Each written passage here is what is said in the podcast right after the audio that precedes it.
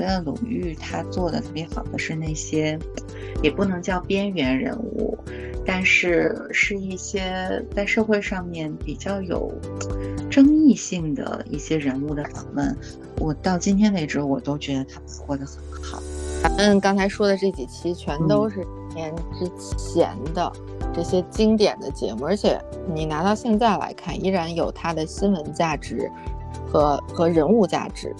就是是吧？就是现在反而是最近三年，就不管是视频网站还是电视台。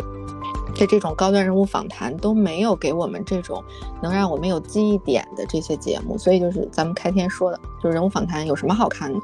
但是我觉得人就是你，你说人说写文章是这个。这个世事洞明皆学问，人情练达即文章。其实我觉得这个人物访谈更是，就主持人他所有的阅历，他所有的，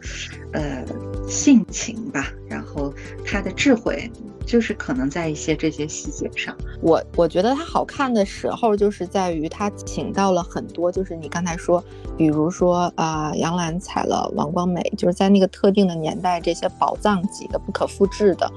对话的嘉宾。就他的称谓都是戏，是吧？的这种带来的全新看点。听众朋友们，大家好，我是 Angela。Hello，大家好，我是小青。不过其实鲁豫，我我鲁豫鲁豫姐就是就提到她就很想叫一句鲁豫姐。其实我就是杨澜老师是吧？鲁豫就是鲁豫姐，是马上查一个辈分。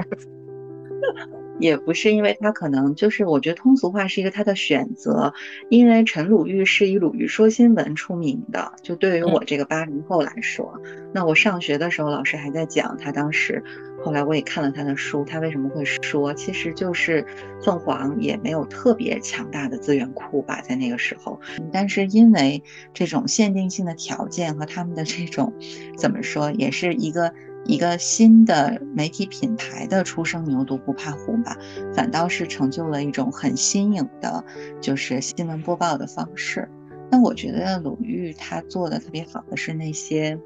也不能叫边缘人物，但是是一些在社会上面比较有争议性的一些人物的访问。我到今天为止，我都觉得他把握的很好。他这两年是是今年还是去年出的一个遇见？后来有八集还是九？嗯，有一个，其中有那个后来就失孤的那个原型郭刚堂他儿子。当然，鲁豫采访他的时候还没有找到。嗯，那个那一集我印象非常深。还有一个杨丽娟。你记得吗，Angela？就是那个追星刘德华的那个，是吧？是吧？对，就是他爸爸后来都对，所以当时我我记得鲁豫问了他一个问题，就是说，就说杨丽娟说她现在的脾气为什么就是她爸爸过世以后，她的脾气就完全和以前不一样了？嗯，他就问他，嗯，他说我也不知道，但就是和以前不一样了。嗯，那个，然后鲁豫就说我。那个我知道为什么，就说，哎呀，就是因为能让你任性的那个人他不在了嘛，他走了嘛，就是他，我觉得他是，其实他这个人非常有一种能够，就是触达别人内心的这样的能量在，我觉得他是有的，就像他年轻的时候去访问，他年轻的时候访问好多个那种，哦，对，杨澜以前还访问过刘少奇的夫人王光美，啊，对，那时候我觉得。对对对，那个就是我觉得这个东西就连称呼都很有讲究，就他没有他叫就是少奇，就是他只他站在王光美的角度在叫，这个称呼你想怎么称呼都很难啊。这个人，就像鲁豫当年采访，我记得采访那个北京市的以前一个前市长叫张百发，如果我没记错的话，他当时叫的是就是百发市长。我觉得这个很有意思，因为那个时候他已经退休很久了，但是呢，他又是记忆，他是北京人，就北京市民见到老市长的那个，因为张百发对于八零后来说应该是就刻在你记忆里的黄金年代的，就是北京建了很多高速路啊，有好多那个呃著名工程都是在他主政的时候做的，所以我们想到他就是。不自觉的是北京市民的一个爱称，对吧？但是，就是因为我也不是北京人哈，我那个时候在看的话，我的感觉就是，我觉得他想表达一个他的尊重，但是你，但是这种百发市长和张市长又不一样，因为其实他已经不是市长了嘛，他是曾任北京市市长，对吧？那所以如果你叫张市长，我觉得又很正式啊，又不太合适，因为他毕竟不是现任的市长，对吧？但是如果你叫什么？百发同志，这也不合适是吧？你说这个张老爷子也不太合适，是吧？你你你你你张先生、张老先生，你怎么都不太合适。百发市长就还就是他有他表达出了他这个爱称的这个这个感觉，但是我觉得人就是你你说人说写文章是这个。这个世事洞明皆学问，人情练达即文章。其实我觉得这个人物访谈更是，就主持人他所有的阅历，他所有的呃性情吧，然后他的智慧，就是可能在一些这些细节上。包括鲁豫以前采访了一个，那个时候他叫台湾政坛的白雪公主，这个人叫什么？但后来是因为桃色事件，桃色录影带